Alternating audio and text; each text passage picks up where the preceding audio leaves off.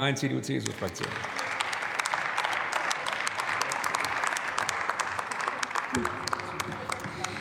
Sehr geehrter Herr Präsident, liebe Kolleginnen und Kollegen! Wenn die Politik Versprechen bricht, führt dies zu Enttäuschung, Frust und Politikverdrossenheit. Bei dem Härtefallfonds, über den wir heute sprechen, erleben wir nun schon zum wiederholten Male einen solchen Vertrauensbruch durch die Ampel. Rekonstruieren wir doch noch einmal. In der vergangenen Legislaturperiode wurde von der unionsgeführten Bundesregierung gemeinsam mit der Opposition ein Fonds für Härtefälle aus der Ost-West-Rentenüberleitung für Spätaussiedler und jüdische Zuwanderer ausgearbeitet. Es war sicher keine Lösung, mit der alle glücklich waren, aber es war und ist ein guter Kompromiss, mit dem viele leben können. Einige forderten mehr, einen Fonds, wie, ihn auch, wie er auch in dem Antrag der Linken zu finden ist. Was aber zur Wahrheit auch dazu gehört, ist, dass eine Rentenüberleitung für die Menschen aus der ehemaligen DDR eine deutliche Verbesserung ihrer Alterssicherung mit sich gebracht hat und das aufgrund einer großen Solidaritätsleistung aller Beitragszahler.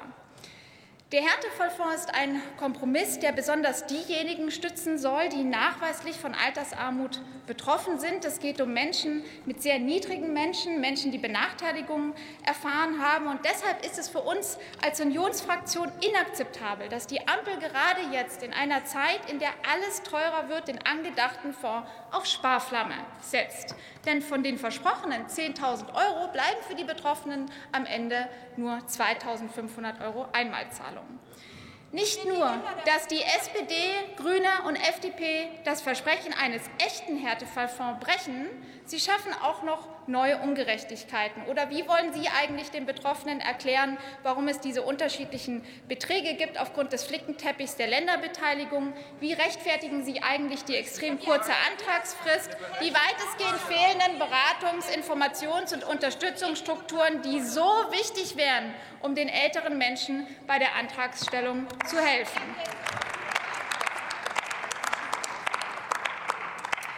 Die Menschen haben jahrzehntelang für eine finanzielle Entlastung gekämpft. Und das, was Sie hier präsentieren, liebe Ampel in Gewand einer Stiftung, das ist ein Armutszeugnis. Respekt für dich. Respekt für dich. Das bleibt ein leerer Wahlkampfslogan der SPD. Denn was man an all dem sehr gut erkennen kann, ist, wie lustlos diese SPD-geführte Regierung versucht, das Thema Härtefallfonds politisch abzuräumen.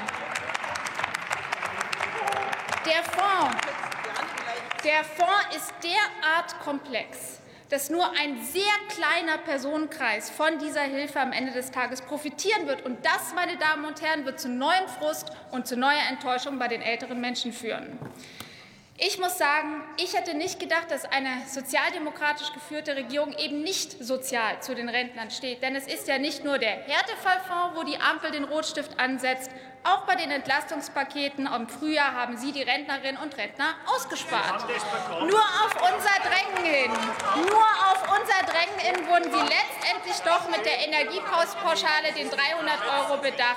Und nur auf unseren Druck hin hat man sich in letzter Minute auch noch einmal aufgerafft, diesen Härtefallfonds zusammenzuklauben.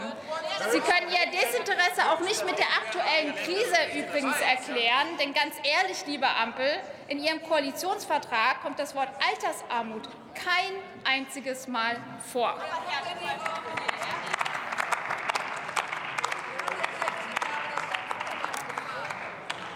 CDU-CSU-Bundestagsfraktion werden wir bei diesem Thema weiter Druck machen. Wir stehen zu unserer Verantwortung für ältere Menschen. Und um das auch noch mal ganz klar zu sagen, mit der drastischen Kürzung des Härtefallfonds, der Kürzung von einer Milliarde Euro auf 500 Milliarden Euro durch den Bund, werden wir uns auch in Zukunft nicht zufrieden geben. Aber, liebe Ampelfraktionen, wir laden Sie herzlich ein, Einsicht zu zeigen und unserem Antrag zuzustimmen. Vielen Dank.